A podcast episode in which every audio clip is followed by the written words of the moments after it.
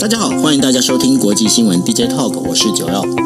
Hello，大家晚安，我是 Dennis。是，今天时间是二零二二年的八月四号。那我们今天为大家带来的五则新闻，第一则新闻是跟大家讲的，就是中国今天进行首日的这个呃，就是台湾的环环台湾的这样的一个军演哦。那我们会跟大家分析一下，大概在军演当中有哪些呃值得大家关注的一些事情，因为它飞弹呢也打了五发飞弹呢，就掉进了做所谓的日本的专属的经济海域呃经济区域哈、哦，就是 EEZ。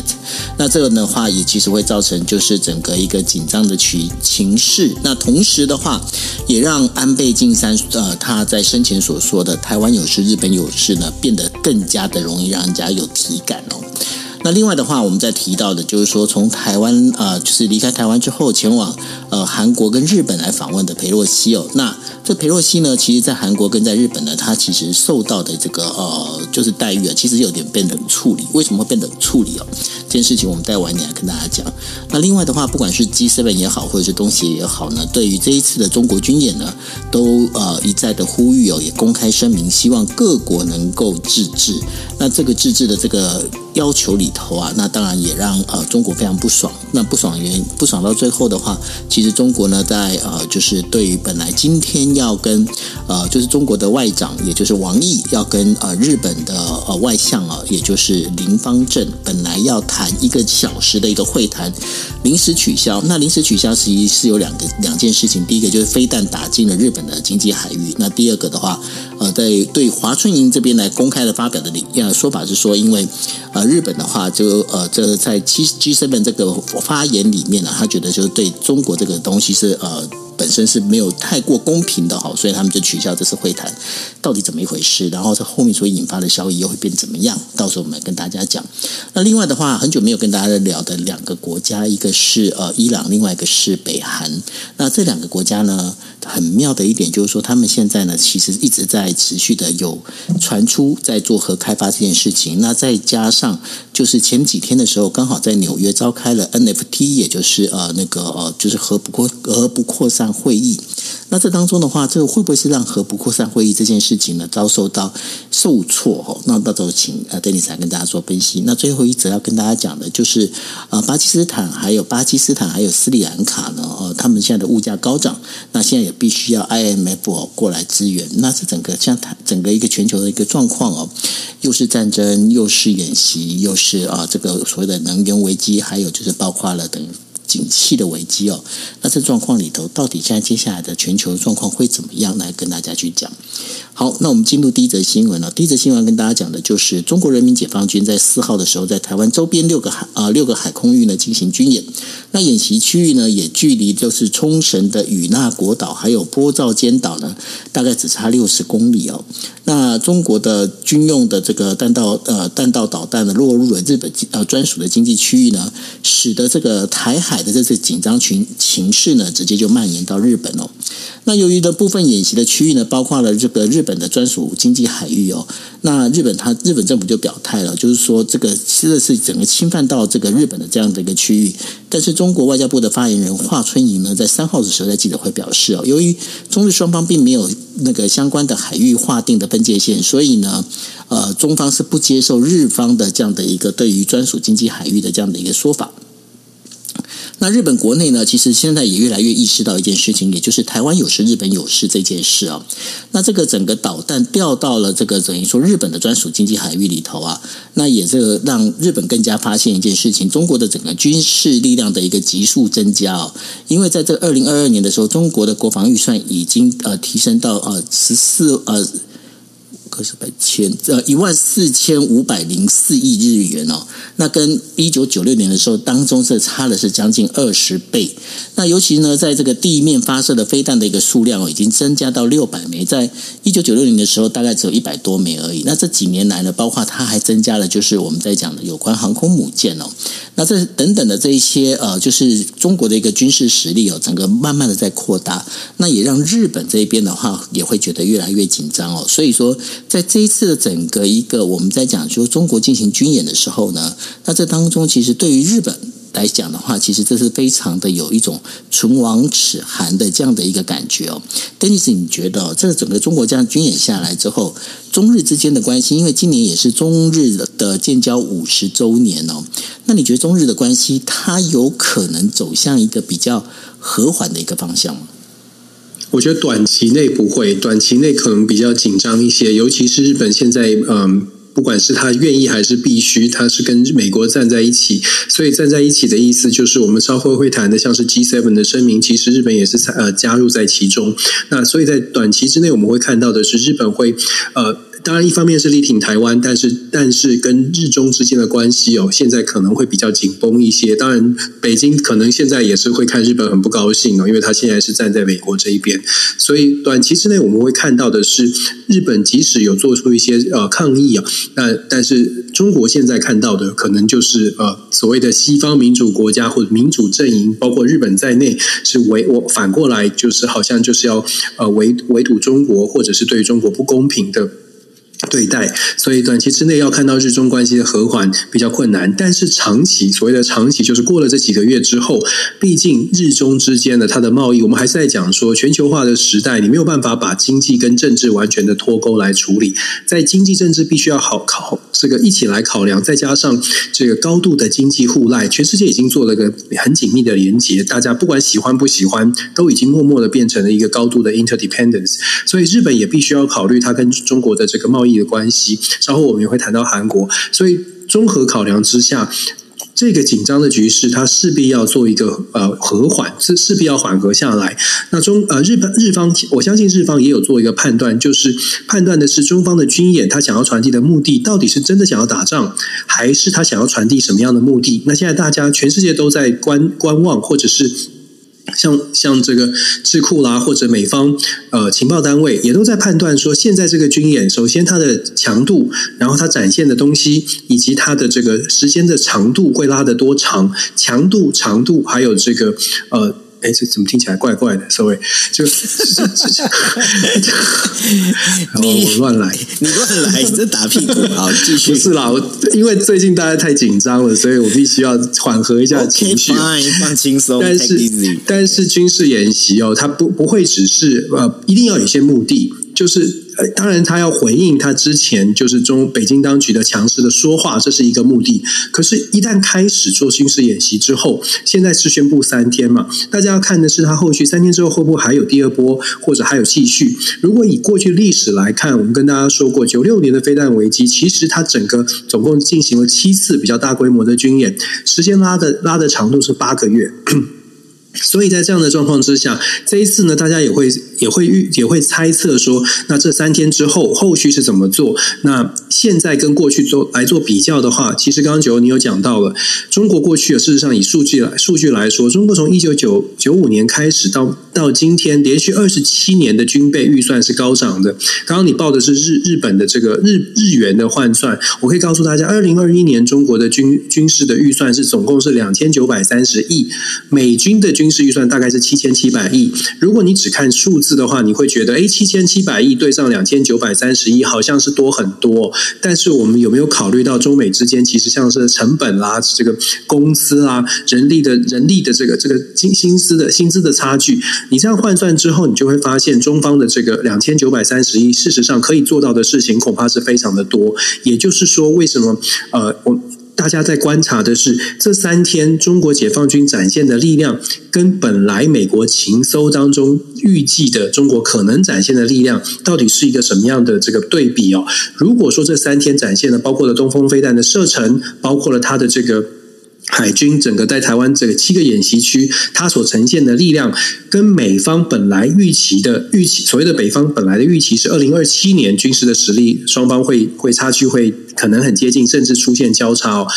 美国会拿他现在有的情资来去对比现在他看见的所谓的军事演习，那当然这就是我们说我们会看到强势的秀肌肉，因为在这个强势的秀肌肉当中，中方可能想要凸显的是，我现在发展的比你预期的可能还快哦。如果美如果中方传递出在这个讯息，那么美方可能就会更加的紧张。还是要强调，现在这个军事演习，我自己的判断是，并不是说现在就要。真的进入到战争，但是他想要传递给西方国家的是，首先他的军事的发展是很快速的，再来呢，他当然是要对台湾有一个这个威吓的功功能哦。这个威吓会不会造成台湾内部？我们昨天也说了，台湾内部的紧张以及内部的这个嗯因应措施，也是一个很大的考验，等于是一个压力测试。对台湾来说是压力测试，对世界来说是告诉大家展现说他的他的实力。所以就因为是这样子，所以。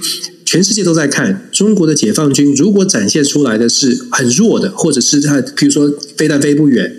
或者是他的航母、他的、他的、他的海军舰艇，其实没有办法，没有办法达到这个嘴巴讲的这种发展的话，他可能就会这个造成其其他的国家会觉得，哎，那可能发展没有这么快，会重新做调整。所以我觉得解放军会。全力的去秀他的肌肉。那另外我们要观察的是，这一次的这个演习的范围其实真的是蛮大的，而且是真的是包围的，包围台湾。那跟二一九九六年是很大的差距。光是在军备预算上就知道，其实二十五年前跟现二十五六年前跟现在，解放军的实力是不可同日而语。可是更更令人关注的是，这一次的海这个演习的范围离台湾真的非常的近，甚至是可以说是达到了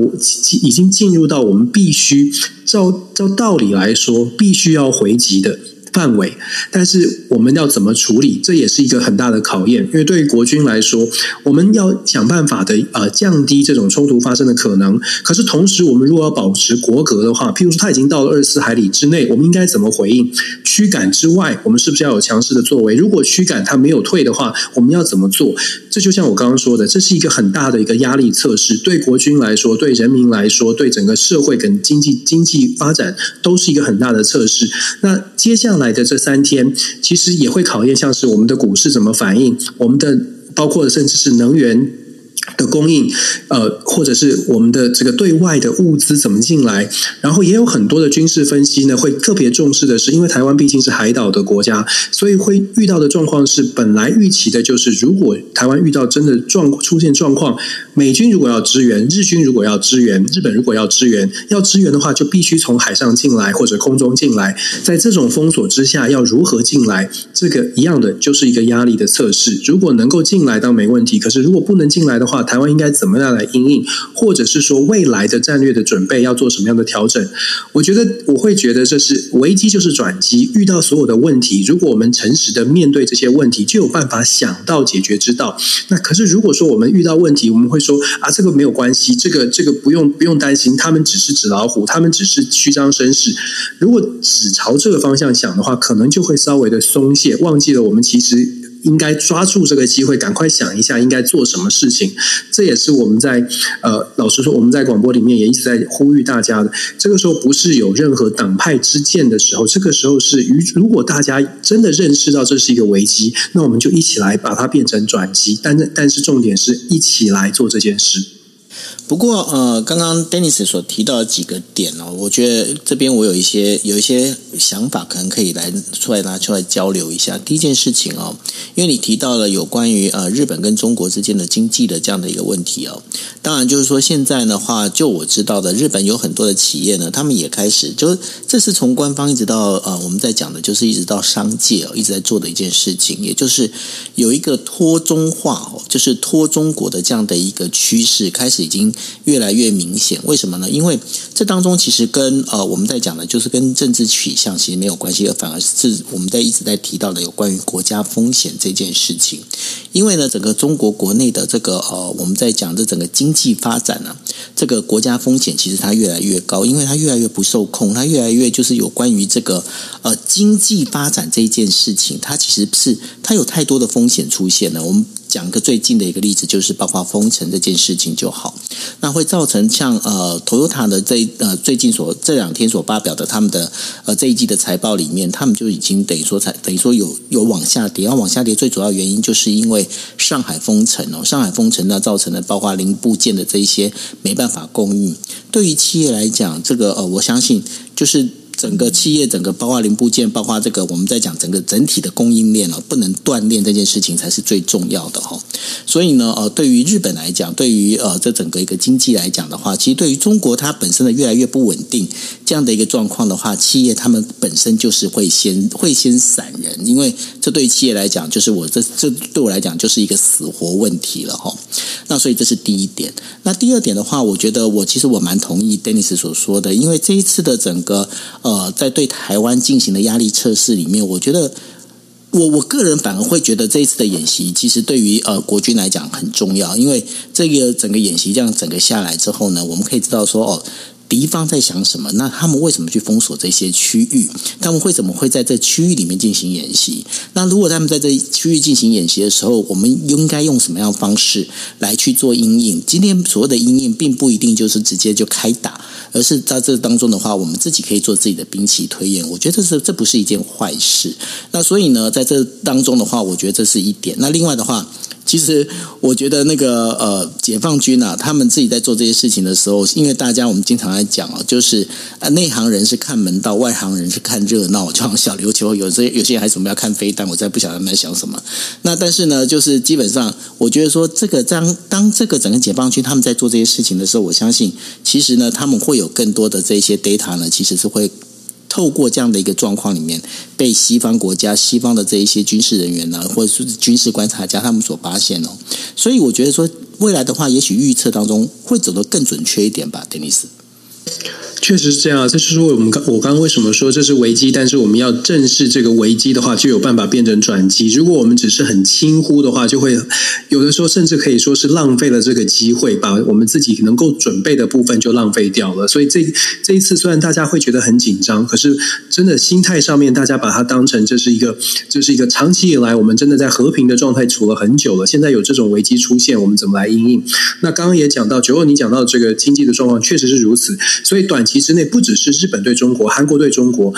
现在已经在在在地的投资，我相信这些企业必须要做出一些应应。那未来是不是还要再投资更多到中国？这个一定会受到一定会受到冲击。就像刚刚你你呃这个九二你讲讲到的清零的政策也好，或者是中国政府的对外的关系，都会影响到他们能不能继续吸引外资。那所以其实这也是中国的一个很大的挑战。不过在此同时，我们也必须说，就是说如果现在还是呃，我我好像有听到有人说啊，现在还是要赶快的透过。这个贸易，赶快现在。呃，企业要赶快投资到中国去，然后去降低这个敌意。我觉得短期之内应该给大家的建议是稍安勿躁，先观望一下。如果真的觉得中这个跟对岸做生意是很重要的，也应该要劝我们的企业稍微的稳稳一点，而不是去强调说现在要赶快去投资中国。我觉得时间点可能要稍微的保守一些。我我好像有听到这样的说法。你你那个我我这个我稍微跟帮你补充一下。你你看到那个说法是二零二一年张善政说的。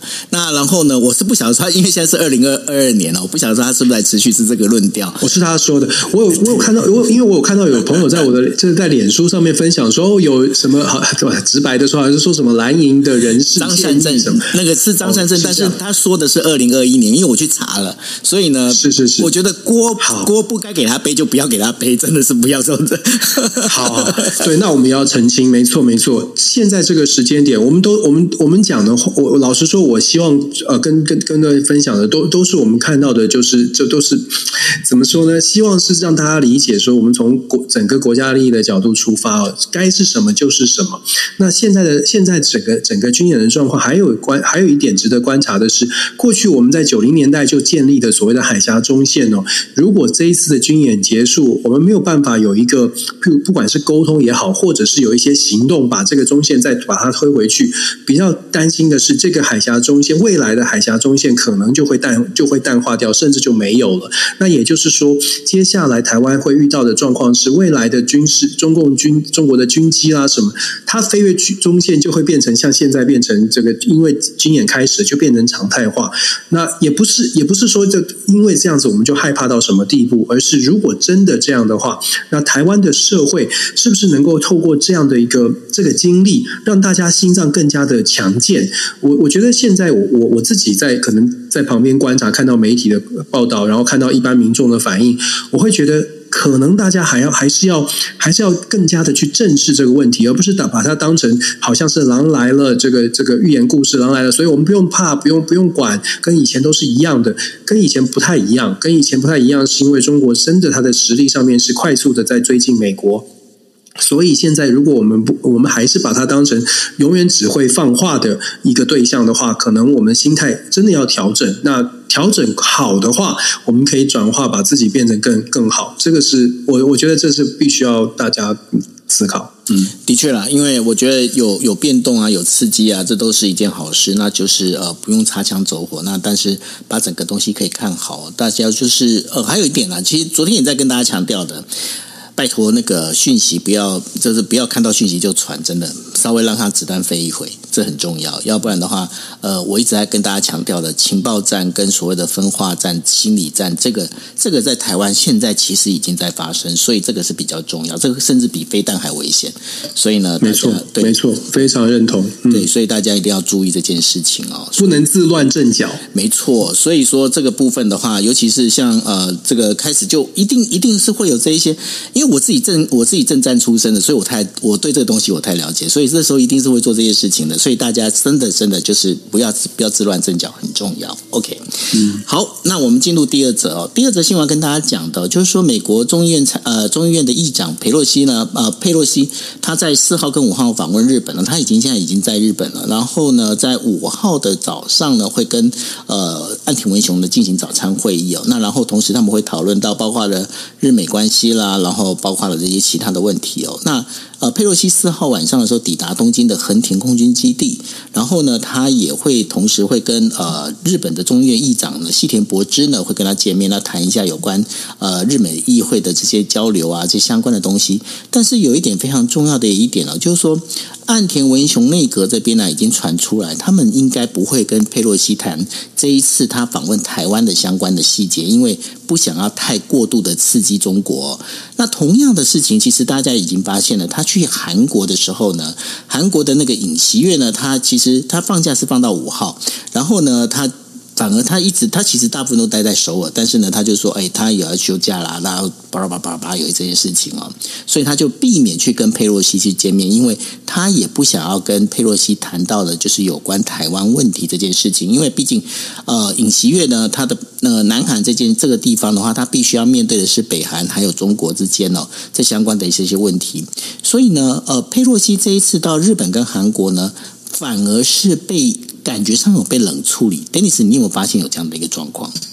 很显然是冷处理啊！你什么时候 你什么时候会看到说亚洲的领导人说：“哎，我我我休假优先的。”这个完全是不符不不符合这个正常的想法。他一定是有其他的原因，所以才会拿出来说现在在休假。而且还不止总统啊，外长也是啊，也是也是避而不见哦。理由都是比较牵强一些。当然，民众的反应就会有出现两极。有些韩国民众的反应就非常的愤怒，觉得说你怎么可以怎么可以就是我们韩国不是要走亲美路线吗？怎么会？这样子对待 Pelosi，所以后来呃呃就变成了打电话，虽然没有见本人，但是打电话作为一个调整。其实尹锡悦他上任之后，我们一直都说他是走亲美的路线。那主要的论述是说，我们亲美，然后要对抗朝鲜。那他也很，他也在这个韩中的问题上面，其实也没有这么的强势。就尹锡悦虽然是亲美，但是他没有走非常强势的抗中。因为这样的原因，我们可以我们可以推敲说，为什么不抗中？我们之前有说过，其实韩中之间的贸易额对于韩国来说是很重要的。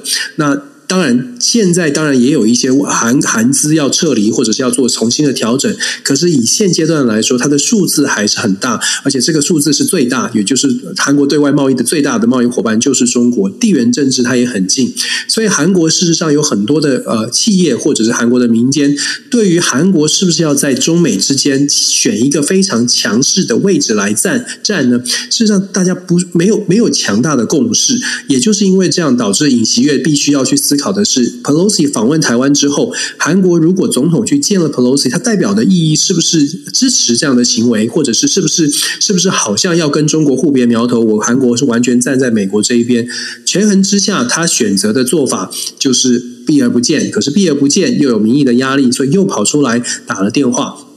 你就可以看得出来，韩国在呃中美之间呢，其实也是很困难的。他们想要走 hedging policy，就是所谓的对冲的策略。可是现在由由于中美之间的紧张越来越紧张，高度的紧张，变成这两强可能都会想要他们的盟友或他们的呃这个贸易伙伴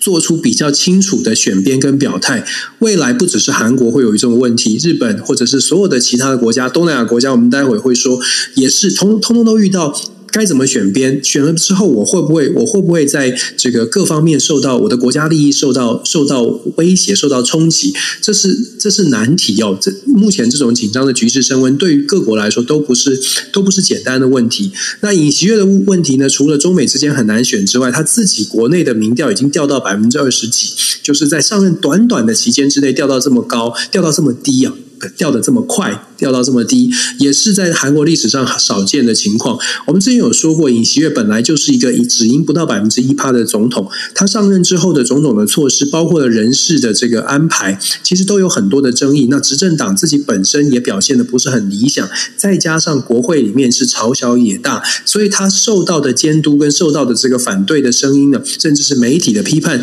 也会比较强。种种的因素加诸在尹锡悦身上，他的目前的支持支持度已经让他在执政才刚刚上任就已经有点摇摇欲坠。当然他会继续撑下去，但是他摇摇欲坠的状况，他必须必须要逼着他在选择未来的执政路线上的时候，要多多的考虑到民众的反应。这也是为什么他本来做的决定是不要见 Pelosi，但是后来又赶快去接个打打电话给 Pelosi，就是因为他要考虑到不能在外交的问题上面。再把他的民调往下拉，所以做出这样的一个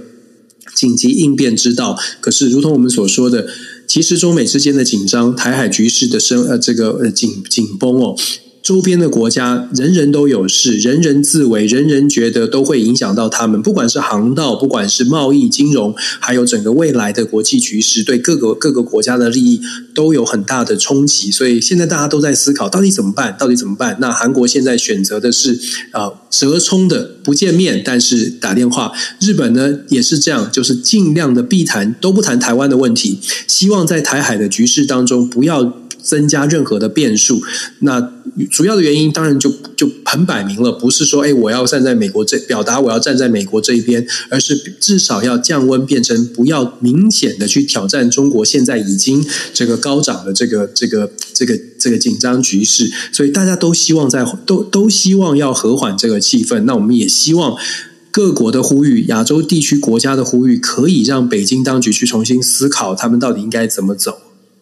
不过，你刚刚提到韩国尹锡悦的这个民调，其实也因为他的民调。第一个，他必须，因为他目前一直到呃，在两年后才会有这个国会选举哦，所以到目前为止，他其实就是一个跛脚总统，这是第一个，第一个非常重要的一个重点。那他第一个，但因为他是跛脚总统的关系，所以说他民调一直拉不上来，他的民调拉不上来，日本就觉得说你要找我跟我去谈，就是呃，日韩未来要朝向一个比较和平稳定的一个呃比较良好的关系，日本他们其实会担心，他为什么会担心？因为之前韩韩国已经不是第一，不是阴他们一次了，已经阴他们好多次了。那因为阴了好多次之后呢，就是之前本来跟你前朝先讲好的事情，结果你后来呢，你后来新任的你就整整个把我推翻掉。所以现在日本国内呢也在讲一件事情，就是说，如果尹锡悦的这个民调还是那么差的话，其实我们也不必太认真跟他谈。你不觉得这就是韩国跟日本现在面临最大的一个问题吗？确实是这样。其实我们所有的民主国家都遇到这种问题哦，就是很多的民主国家的领导人、总统啦、总理啦，其实在国内的民调都出现了这个很大的挑战，所以也有很多的很多人的质疑，就是说，如果说这个总统本身的民调只有二十几趴，甚至更低的时候，他代表这个国家出来谈，那我们到底应该用什么样的态度来面对？因为这个总统可能回到国内之后。承诺的任何的政策，回到国都必回到国内都会因为民调的影响而做出改变。所以目前尹锡悦，我就就像你说的，我觉得我非常支持认同，就是说尹锡悦现在光是他自己要推动任何政策，可能都会有很大的困难哦，尤其是朝小野大的状况。所以你要期待说，呃，因为尹锡悦有一个什么样新的论述，然后日韩的关系就改善了，或者是日呃韩美的关系就会完全的完全的倾斜，然后不顾不顾中方的立场，不顾中方中国的这个想法。很困难。那你看最近的这个呃晶片盟友的这个呃这个要求哦，美国要求韩国在八月底之前回复要不要加入美日台韩的晶片晶片四联盟 Chip Four 这个联盟，韩国仍然在犹豫当中。但是我我觉得韩国可能最后还是得加入了，形势比人强哦。如果你没有了美国的美国的技术，然后这个没有这个晶片产业链上下游的连接。就算韩国现在有有一些优势，有一些基础，恐怕也会逐渐的流失。所以以晶片制造来说，韩国必须可能还是会加入，但是加入之后，它怎么跟中国保持一定的关系？我觉得这个可能就是这也是韩国的难题，但是也是我们看在旁边可以去参考的。人家怎么就是他遇到的面面面对的困难怎么来解决？那未来我们会遇到问谈问题的时候，是不是可以有一些相对应的参考？这些都是嗯，要多一点智慧。是，那呃，我们进入第三则新闻了。第三则新闻要跟大家讲的就是呃，日本的外长，也就是外务大臣呢林芳正，跟中国国务委员兼外长王毅呢，本来预计在这个柬埔寨哦，要召开一个就是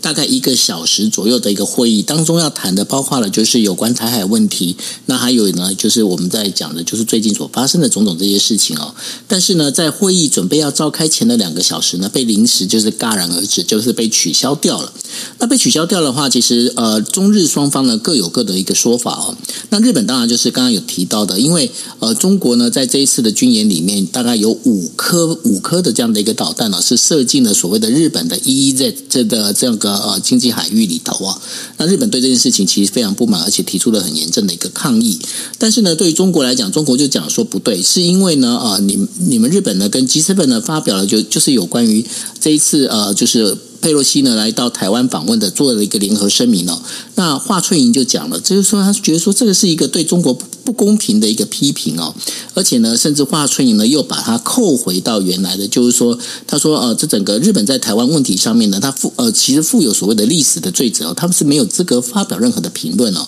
当然又是把过去的这个我们在讲的一直在提到的有关于日本这个历史的这个包袱啊，重新要把它扣回去。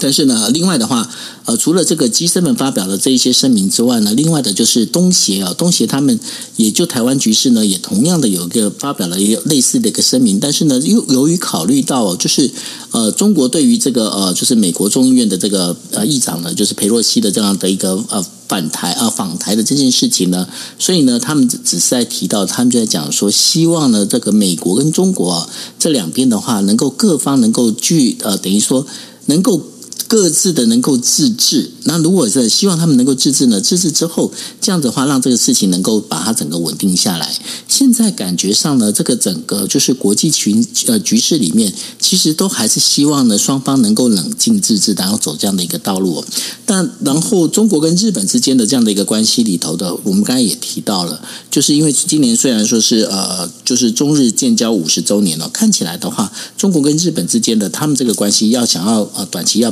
走的比较安稳一点，其实好像不太可能了哦。对，所以我们说，我们就一直在说国际的变变局哦，在最近这一两年，其实出现了很大的变化。整个从体系来说，都出现了变化，已经不再是哪一个国家像过去的美国一一个国家说了算，在这种。体系出现的变化的结果，就是各个国家都会人人自危。不管你的实力是强或弱，你总是觉得你可能不够强，因为没有一没有任何一个国家让你觉得是可以变成一个公道伯的国家。所以在这种状况之下，我们会看到更多的中型国家会积极的发展自己，然后让确保自己的力量变强。区域的组织也会很也会更加的团结，看看在区域里面能不能维持一些稳定，保障自己的国家的安全。这一次我们说所谓的中日之间本来的对话，你刚刚讲。没有错，他中国中北京当局可能要拉高这个历史的历史的情绪，让他的这个合理性更高一些，尤其是对内的论述。但是中日之间解呃暂停对话，尤其在 ASEAN 本来约定好的对话暂停，其实宣示的意味是比较强一点的，尤其在现在比较紧张。但紧张不是因为中日关系，而紧张是因为这个台台湾的局势。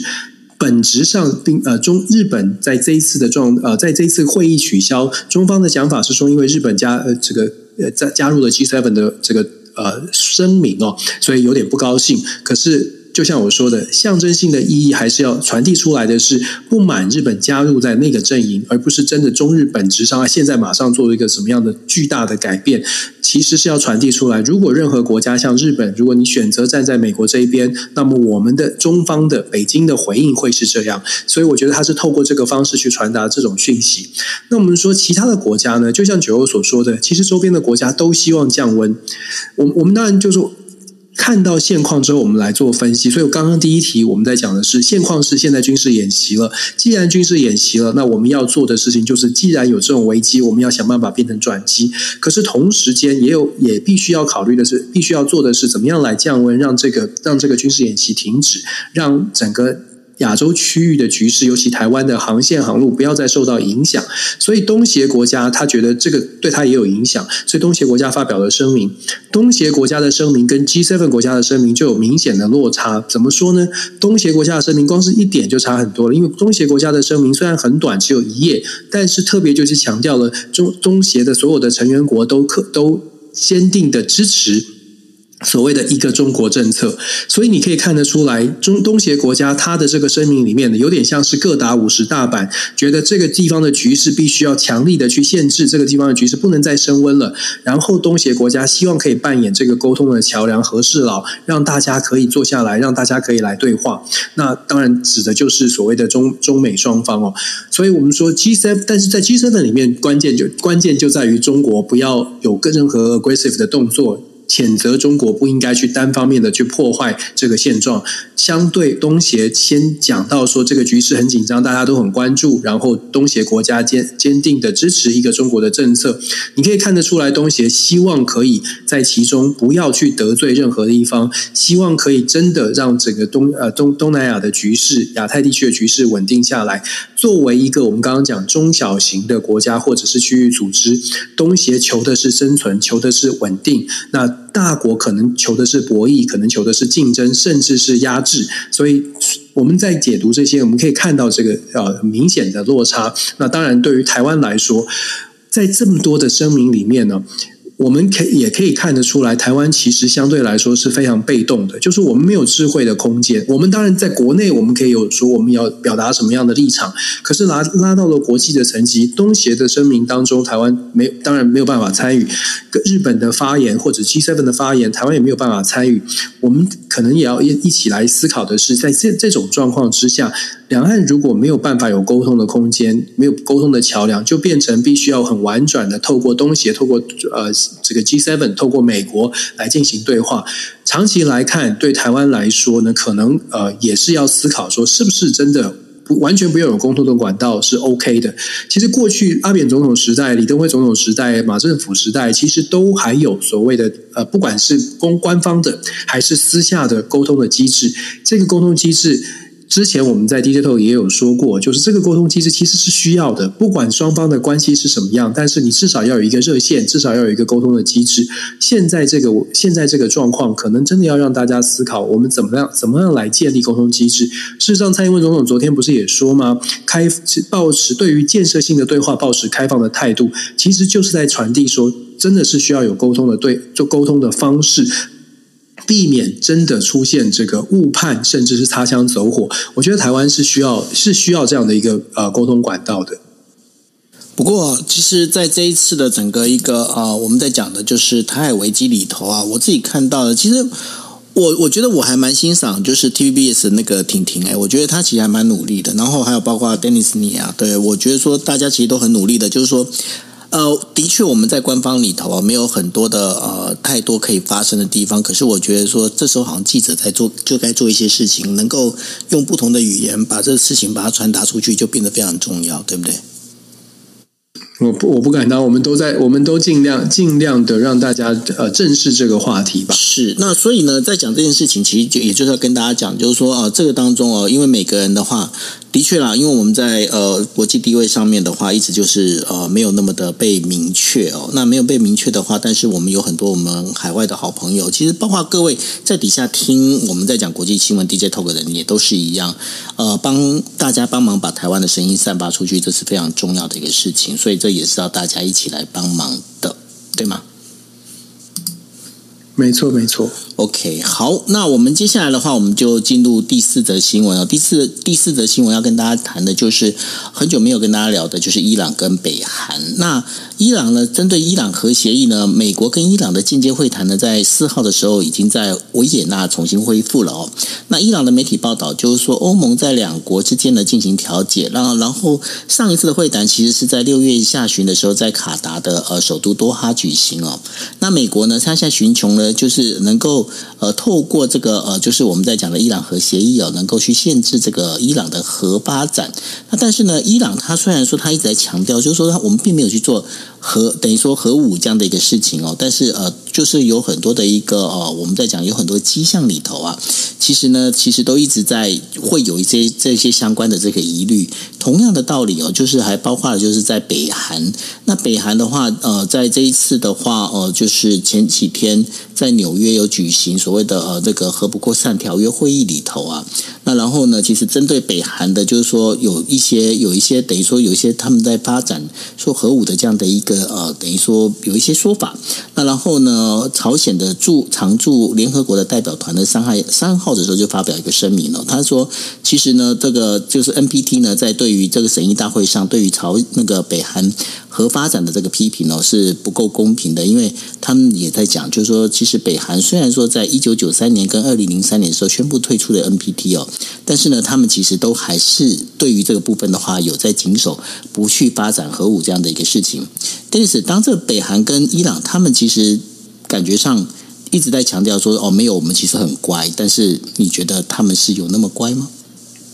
我觉得，如果说是是是有没有很乖啊？从从从这个他们有没有核子武器，有没有继续在发展核子武器来说，他当然他们没其实没有很乖，因为他们还是在继续在做。但是从如果从他们自己国家利益的角度来看的话，他们是不是是不是做了错的决定呢？其实如果你站在他们的立场，他们你可能会觉，你可能也会觉得，他们如果不做的话，应该怎么办？我们举例来说，像是二零一五年的核协议，现在这个星期四，也就是现在，呃，就是美国时间的星期四开始在。这个维也纳要进行对话，这个对话呢，华尔街有《华尔街日报》有做一个报道，就讲说这是美方大概是呃，我不知道他们是不是有意愿，或者是还抱持多大的期待，但是《华尔街日报》的。报道的角度告诉我们的是，美国觉得这是一个最后的尝试，再试一波看看。为什么说是最后的尝试，或者是甚至透露出来，也许没有办法真的有很大的说服力？原因是因为其实这个星期，如果我们关注，如果有把焦点放在伊朗，现在世界真的是世界真的很多新闻。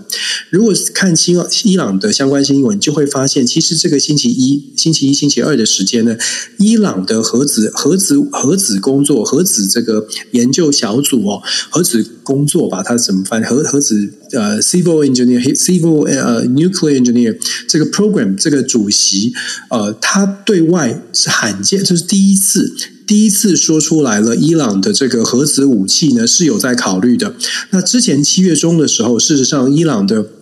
这个最高领领导人叫做科梅尼，他的特别顾问，这个特别顾问呢对外就已经有一个发言，这个特别顾问叫做卡拉吉。他在七月中说了什么？他在七月中的时候说，在。七月中的时候讲说，伊朗的核子武器的研发能力，接下来几天，伊朗的核子核子的浓缩铀的提炼进程就可以达到百分之六十。而我们预计在几周之内，如果想要发展核子武器的话，几周之内就可以来到武器等级的百分之九十的浓缩铀的浓度哦。然后他还谈到了说，伊朗的这个这个飞弹的射程其实可以打到纽约，其实态度是非常的强硬的。当然有各种的解读，有人解读说这是在核子谈判，就是核协议。重启核协议谈判，就是今天的核协议谈判之前，先把筹码放上谈判桌，告诉你美国说，如果你不能够接受，不能够解除经济制裁，伊朗已经有这个能力可以来做核子核子武器。但是这个论述从七月中以来这两个礼拜的这个论述呢，其实就跟过去人家在讲说，伊朗你这个不要做核子弹啊，他们都说，呃，我们没有啊，你们不要诬赖我。其实出现了转折。那当然就像我说的，他到底是要在核子谈谈判的桌上用这个用。这样的一个强势的作为来要求，来这个吹牛说，其实他不到百分之六十，他吹牛，然后要美国做出退让，要要西方国家把他的经济制裁全部移除，还是说真的像是二十年前的这个北韩一样哦？吃了秤砣铁了心，觉得如果我没有核子武器，你不会，你就你基本上你就是你就是会小看我，你就再也不会理会我了。北韩在二十多年前坚定的要去发展核子武器的一个一个主要原因，即便是有国际经济制裁压在他身上，他还是要坚持发展核子武器，因为对北韩来说，那是唯一的生存之道。他他们认为，如果没有核子武器，不管有没有核子武器，都有可能遭受经济制裁。但是如果有核子武器的话，经济制裁来了，如果西方国家想要再更进一步的去取代他的政权，会对他的政权做任何的攻击，他至少有一个保命符在身上。那。结果证明，到目前为止，北韩随便北北韩的放话或北韩的这个地位呢，西方国家也不敢轻易的去做一个挑战。不是说真的有多怕他，但是就总是觉得，谁知道会不会有一个疯狂的结果？就是因为他有核弹在手。所以，伊朗是不是看到了，重新思考了，就是这样的一个想法，这样的一个战略目标？我们不知道。但是，伊朗确实很已经开始在对外的论述上谈到的是，他们有能力、有考虑做这个核子的核子的武器。那么，如如果我们再去思考说，二零一五年核协议就是这个礼拜四要谈的，如果还是把这个核协议谈的是要回到二零一五核协议的话，我们就来看有没有可能，可能性有多高。简单说，二零一五的核协议要求什么？二零一五年的核协议说，伊朗的浓缩铀的提炼的浓度仅仅只能锁定在三点六七比三点六七 percent 以下。我刚刚说了，如果说伊朗不是吹牛的话，他们自己说现在已经达到百分之六十，也就是说，它的技术在二零一五年、二零一八年终止之后，基本上在这三四年之间已经快速的发展，已经达到了一定的技术的程度了。所以，如果说重回二零一五核谈判，他的意思是说要重回到百分之三点多吗？把过去的这些技术技术全部销毁吗？伊朗会不会答应？如果伊朗真的有这个技术，他愿不愿意答应？再来，二零一五核协议里面有提到，伊朗只仅仅只能储存三百公斤的三百公斤，也就是六百六十磅的这些原物料。可是现在根据这个 IAEA 的这个统调查呢，最近一次调查在二零二零年左右去做的一个实际的调查，伊朗有的浓缩铀的相关的原物料已经达到三千八百公斤，八千八千三百七十磅。各位朋友可以思考的是，如果你现在有三千八百公斤的东西，然后要回到二零一五年的核协议，假定是说要把三千三千八百公斤回溯到七呃三百公斤，等于是你要销毁三千五百公斤，你愿不愿意这么做？在过去，我们说乌克兰曾经做过，可是乌克兰现在就是面临着战乱的危机哦，所以有这种其他的国家的经验，乌克兰放弃了核子武器，结果的。结果的结局现在看到是这样，伊朗会不会同同样的就说好？那我们相信国际的这些条约，我们相信你们会坚守所有的承诺。来，我们回到伊朗二零一五年的核协议，难度其实很高，大家一起来判断就会觉得好像不符合伊朗的国家利益。从这种角度来说，这也是为什么可以解释了，包括华尔街有呃华尔街日报，包括了美国的很多的主流媒体或者是分析师都会认为，如果美国锁定或西方国家锁定的是要回到。在一模一样的二零一五年的核协议，事实上难度非常非常的高，因为要伊朗放弃非常多。那而且呢，是又是美国在二零一八年川普自己退出的，等于是要伊朗放弃的是这个二零一八年以来所有做的事情全部都要放弃，换得的是经济制裁的松绑。两相取舍之下呢，伊朗到底会不会觉得这个 CP 值太低？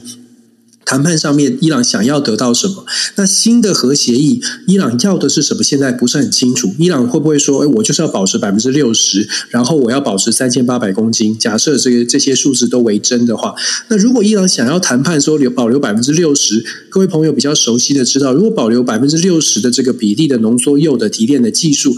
百分之六十到百分之九十，相对来说是非常简单的，就是几个礼拜，真的如果想要发展核子弹就可以做到。如果让伊朗保持百分之六十的这个技术的话呢，事实上对于周边的国家，像是以色列、像沙乌地阿拉伯都不会满意。所以讲了这么多，现在所谓的重启核协议的谈判，为什么大家对于真的能够达成成效会有一些疑虑，觉得好像难度很高？当然也不是不完全不可能，因为要看美国到底、西方国家到底拿上谈判桌的筹码有多么的丰富。牛肉够不够大块？也许在核协议上面对他的要求多一点，可是会不会在经济制裁上面，不仅是经济制裁松绑了，还给他更多的好处？这个就看大家有没有一个共识。现在全球的局势这么混乱，乌俄战争还在打，还有其他的其他的这个中东地区的、非洲地区的区呃这些战争哦，让伊朗其实不只是核协议，它在谈判桌上有核子弹的这个谈判筹码，其实伊朗还有能源，大家别忘了，伊朗还有能源作为筹码，所以美国想要跟他换的，西方国家想要跟伊朗换的东西，其实可以换的不少，只不过能就说想换的不少，但是能拿出来多少东西来换，这个就是真的是考验他们的智慧。这也是其实我们觉得它很遥远，但是大家想一想，这些事情全部都联动的。我们为什么会之前会讨论说 Pelosi 访问台湾可能不是好的时机？我跟我们跟大家说过了，因为在国际政治的 A B C 的第一堂课，一定就会学到的是，没有任何一个国家会想要同时去戳戳两个大国，戳两个强敌，或者是造成两场主要的大的冲突。现在在乌俄战争现在仍然还没有停歇的情况之下，有没有必要去戳中国？这个就是之前的论述，但是现在已经发生了。那可以想见的是，在核协议上面，应该是要尽可能的把现在有的这些小纷争，除了大的大的局比较难马难马上做出解决的这些局没有办法马上处理的，先暂缓。那小的局可以解决的，一定会全力来全力来做解决。那伊朗核协议算不算是小的局？我不知道，但是至少呢，这是已经开始谈判的，已经进到谈判桌上的那。就像我们说的，我们希望他们能够有一些智慧来找到找到一些共识，这值得我们继续观察。北韩的情况其实非常类似，就是一样是经济制裁，一样是要拿什么东西来换，换的是不是呃，是不是能够想到很创意的方法，换到让北韩觉得现在可以稳定下来，这些都是国际政治当中我们一起来观察的事情。对啊，其实国际政治本身就是一个交换的一个彼此交换利益哦，就是相互的这个交换的一个很重要的一个关键哦。所以说这部分的话，大家也可以从这角度好去思考一下，去看一下一些相关的一些呃，我们在讲的很多国家所发生的一些事情。那当然，接下来的话，我们要跟大家谈两个呃，在南亚的一个国家，一个是斯里兰卡。那斯里兰卡总统呢，维克勒马辛哈呢，他在三号的时候在他们的这个议会的时候讲话表示哦，他。将要跟国际货币基金组织，也就是 IMF 呢，就经济重建的问题呢，来谈恢复这个谈判哦。那然后要恢复恢复谈判的原因，是因为呢，这个整个斯里兰卡在偿还外债的这个事情呢，呃，已经在出现了停滞的状态。那希望能够 IMF 呢，能够提供一些财政上的一个援助。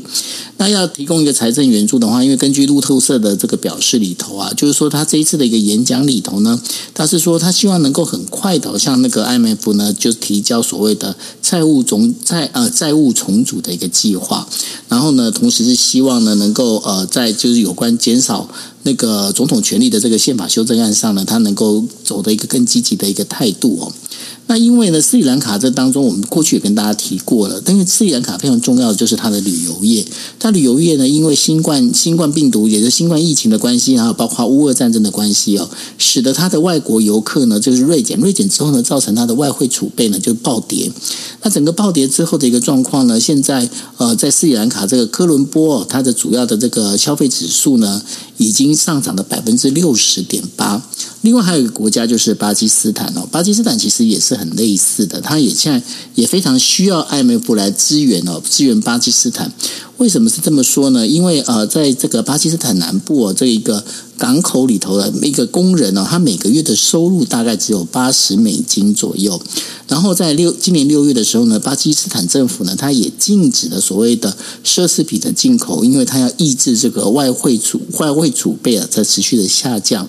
那现在的话，在巴基斯坦那人口呢，大概有二点二五亿，但是呢，他们那个所有大概有数千万人呢，每天的生活费呢，其实不到三点三点二块美金哦。那他们目前的整个六月份的一个通货膨胀率是百分之二十一点三，它是整个南亚国家里面最高，它仅次于斯里兰卡，斯里兰卡是百分之五十四。丹尼斯，南亚现在的整个状况其实非常危险，他们的危险的状况其实就是在这个负债哦，还包括整个财务危机上头啊。感觉上，这个南亚这个要找 IMF 来做援助，那但是呢，好像有很多债务重建的问题，好像一时半刻也没办法完全解决。确实啊，这没办法一时半刻解决，因为这是这两个国家其实都面面临到的问题是整个政府体制、整个体质需要重新调整。就像我们看中医啊，慢慢调体质，你才能够慢慢出现成效。问题是他们遇到的危机是现在就要解决，所以其实 IMF 就算向 I I IMF 求救，譬如说像斯里兰卡都跟呃做做这个在跟。I F 做开会啦，做财务重组、重重组，可是 I F 也会很 concern，你的国家你还没有把这个完整的还债计划规规定出来，然后国家内部的政治的纷争也还没有平息哦。其实像斯里兰卡、下巴基斯坦都有内部政政治斗争、政治角力的问题，这种状况造成这两个国家内部并不是非常的团结。其实很多民主国家都出现这种状况，就内部没有很团结。那当然受苦的是一般的民众，那政治精英的部分呢，还是呃。目前为止看出来还没有完全的放下一切，然后就说，呃，真的思考的是怎么样来把把国家挽救起来。那现在这些国家面临的是，如果要跟 I F F 做 I N F 做任何的贷款或者是求救，国内的状况怎么样来拿出一些保证，让 I N F 或者是让其他世界各国的更加的更更多的国家愿意。淌这个浑水啊，必须说，就是在这么困难的情况之下，仍然愿意把钱砸到斯里兰卡或者是巴基斯坦。其实呢，就说真的是要要看的是这些国家自己能不能够展现一些力量。那其实大家都在看，就是 I N F 这些呃，就这 所有的财经财财政就是金融单位哦，都会去判判断说政治政治的体系体系到底是不是稳定的。政经不分家就是这个概念，这也是为什么我们之前会说，意大利为什么之前德拉吉下台会对意大利接下来造成蛮大的冲击？因为当时德德拉吉上台就是带给一个外界一个形象，包括带给世界银行、带给 IMF 一个正面的形象，有一个真的懂的人、会的人来做执政。虽然体制还没有完全的更动，还没有完全的变得健全，但是至少知道这个人过去的经验可以把意大利带好。可是现在斯里兰卡或者是巴基斯坦没有这样的一个状况，没有这种可信赖的一个人或可信赖的一个政党，能够让 IAF 有有如此放心哦。所以我们可以看到，包括 IAF 给的这个资源。像斯里兰卡现在正在谈的，谈四年三十亿。老实说，这个金额真的是杯水车薪。可是，如果说连这样的一个援助，初期的援助都没有办法谈下来，而且没有办法真的落实，让 IIF 或者是外界看到他们是有能力 handle 这些援助，然后。把这些援助的金额用在正确的方向，然后开始出现一些正向的转转变。那么接下来斯里兰卡或者巴基斯坦要争取更多的经经济上的金援，难度就会更高。所以就像九二你说的，短期之内体质没有改善的情况之下，我们要期待说马上出现这个嗯神奇的翻转，我觉得其其实是非常困难。那当然。他们也是国际体系当中的一环。南亚的局势，这两个国家遇到的经济的挑战，它会不会受？它会不会冲击到整个整个亚太地区？不仅仅是南亚，整个亚太地区的安全或者在经济的往来，我觉得会会有会有一些影响。当然，现在可能在全球的这个变局这么多的变动当中，它可能排序在后面，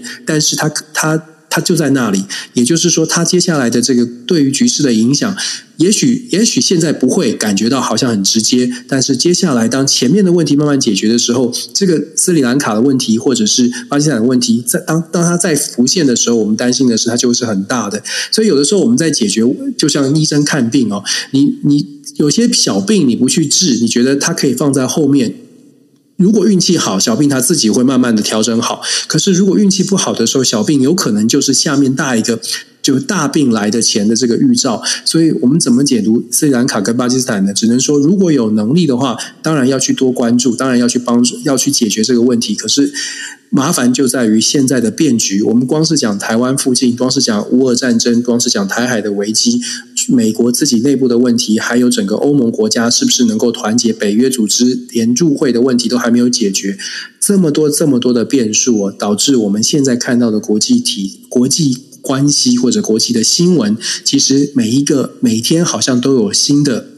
新的焦点、新的议题、新的这些问题呢，通通都是难关，而不是而不是啊正向的消息。期待赶快出现一些反转，赶快出现一些稳定的状态。但是不稳的局势，大家真的是坐稳了，大家还要维持好一阵好一阵子。就是大家还是把安全带绑好，对不对？真的是安全带绑好，然后眼睛张大，然后头脑放开放开来思考。对，前面那个那个你知道车流很多，然后每一台车都开得很快很凶猛，这个时候我们应该要怎么开，怎么控制？这个真的是大家要要要要努力思考的。是啊，那还是呢，在因为今天的话是我们呃国际新闻 DJ Talk 呢，接这个星期最后一天的播出哦，那。还是再一次老话重提，跟大家讲的就是啊、最近你们在这个网网络上啊，不管说这个 Facebook 也好啊，等等的这个平台里头，你可能会看到很多很多的一些资讯哦。第一件事情，麻烦让大大家呢先把这个心安定下来啊、不会没有那么急，没有那么躁。那然后呢，有很多的讯息呢，不要急着去转。稍微让子弹飞一会哦，那然后这子弹飞完之后呢，再稍微看一下，因为呃，老实讲，现在的话，整个我们在讲的这个资讯战啊，然后我们在讲这一些情报战啊，其实最近其实会蛮多的哈。那大家的话就是不要急，不要慌，那然后让自己心情安定一下。那礼拜天嘛，对不对？Dennis，你礼拜天还是会会开房，对不对？对对对，礼拜天都是固定的台湾时间星期天晚上的一周的回顾。那这个礼拜大概就在讲这些这目前的这些状况。对，所以呢，如果大家你看，大家听那个 Dennis 的声音，就会蛮有那个磁性，会有那种安定、安定民心的力量。所以呢，礼拜天基本上锁定，因 为我的那个麦克风现在加了一个罩子，可能好一点。哦，真的吗？不会喷麦就是了。不会，但是这个罩子我好像买错了，买的比较小，所以我的手一直要扶着，不然它就一直喷出来。所以我 我可能要退货。没有，你你你可以用橡皮筋把它绑起来啊。不是，它它太短了，它套我的麦克风很大，它太短，它套不住，所以就是一直一直就只能套在那个头，然后就一直往前喷，所以我一直 hold 住，所以其实很痛苦。哦，那个好，希望你能够这个拍一个影片，这样的话我们看的话应该会蛮有趣的，这样。OK，拍拍麦克风的套子一直往前，对，然后你就看到那个 Dennis 一直拉着那个，然后就是一直没办法，一直没办法这样。对，他太小，买错 size 了。不过我已经定了，所以放心。OK，好，那这就是我们今天带给大家的国际新闻 DJ Talk。Dennis 最后有没有什么要跟大家讲？没有，就呼应你刚刚说的，真的，大家就是看到所有的新闻稍安勿躁。那我们也真的，老实说，我也蛮期蛮蛮期待，就是台湾的媒体，就是尽可能在这种话题。呃，这种比较具有争议性的话题，而且希望大家可以社会可以稳定下来，这个话题上，不要用这种传统的我们自己做的记者，不要用这种传统的希望去堵麦，然后把谁的话拿来对谁，然后把谁的话对抗谁，这种没有对台湾来说不是好事。虽然你可能会争取到可能蓝色的或者是绿色的观众，可是真的想一想整个台湾的未来哦，真的在这种像是这种军演的问题，或者是台海局势的问题，没有特别的准备，其实很多人讲。出来的话都会有一些瑕疵，这个瑕疵把蓝的拿去对绿的，来把绿的拿去怼蓝的，其实只会造成大家更多的不爽，更多的猜疑。真的，真的可以，媒体的朋友也可以一起来思考一下。当然，政治人物也要稍微的谨慎来发言。我觉得这个对于台湾现在需要稳定军心来说是很重要。没错，嗯，所以呢，大家都是呃很重要的一份子哦。所以说，麻烦大家帮帮忙哦，就是那个情呃情报跟情。绪都让它能够 cool down OK，好，那这就是我们今天为大家带来的国际新闻 DJ Talk，非常谢谢大家。那我们呃下个星期二一样是十一点四十五分再见喽，拜拜，感谢拜拜。